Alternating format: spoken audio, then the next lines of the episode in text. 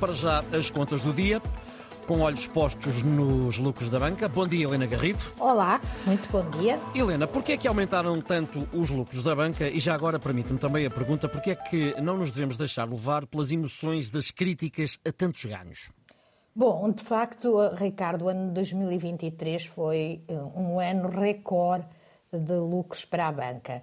Os quatro maiores bancos privados lucraram 3.150 milhões de euros nós não temos a noção de que é este dinheiro. Para termos essa noção, a noção da dimensão, isto dava para construir três pontos Vasco da Gama mais meia, eh, um pouco é, é um pouco menos do que aquela que é a estimativa da Comissão Técnica Independente para a opção do aeroporto Lisboa a, a mais, a mais Montijo. O Santander foi o que ganhou mais, mil milhões, o BCP 856 milhões, o Novo Banco 743, o BPI 524. E de onde é que veio esse dinheiro?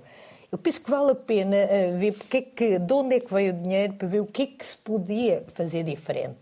Basicamente porque o preço a que os bancos vendem o dinheiro uh, é, é, subiu muito mais rapidamente. O que é, que é o preço a que os bancos vendem o dinheiro? Os juros dos empréstimos uh, que concedem às famílias e às empresas, um dos mais importantes mas não só é o crédito à habitação, mas também às empresas que se viram bastante aflitas.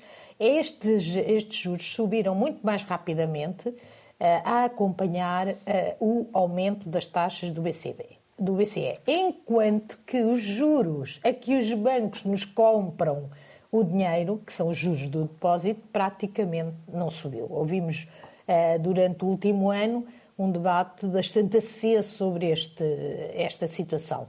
Logo, se o preço de venda sobe mais depressa que o preço de compra, a margem aumentou muito significativamente, 56%. A Caixa Geral de Depósitos ainda não apresentou resultados, eh, mas devem ser igualmente valores recorde, já que só até setembro já tinha ganho 937 milhões de euros, portanto deverá ultrapassar os mil milhões. Tudo indica, uh, tudo indica, Ricardo, que a Caixa vai esperar que passem as eleições. Obviamente que os banqueiros, se estão satisfeitos por apresentarem tão bons resultados aos seus acionistas, estão igualmente bastante apreensivos com as reações que já houve uhum. e que vão existir de alguns partidos políticos aos lucros que tiveram, especialmente por parte do Bloco de Esquerda e uh, do Chega, que têm feito da banca um alvo e dos ganhos da banca um alvo. Uh, com a frase uh, nós já os ajudamos, uh, também nos deviam, nos deviam ajudar agora. Devia a banca ter sido mais moderada? Era possível para ir a, a, a outra questão? será que se podia mudar alguma coisa com as regras de jogo que tem? No caso dos empréstimos, a taxa variável, o do crédito de habitação, eh, dificilmente se podia fazer outra coisa. Há contratos assinados que têm de ser cumpridos eh, para que a banca não seja obrigada a colocar o crédito em incumprimento. Mas podia e devia ter-se ido mais longe, ou a banca, ter ido mais longe na taxa de juros dos depósitos. É verdade que os bancos não precisavam de depósitos, estavam encharcados, como se diz na gíria, em liquidez, eh, e por isso não se incomodaram nada a ver os depósitos saírem. Houve bancos que terminaram o ano com menos depósitos do que no ano anterior.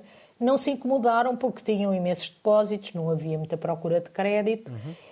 e, mas por uma questão de responsabilidade social poderiam ter sacrificado alguns ganhos, aumentando mais as taxas de depósito do que aquilo que precisavam, porque afinal uhum. as empresas hoje, Ricardo, Sim. são muito mais do que apenas perseguidoras de lucro. Mas mesmo assim, uhum.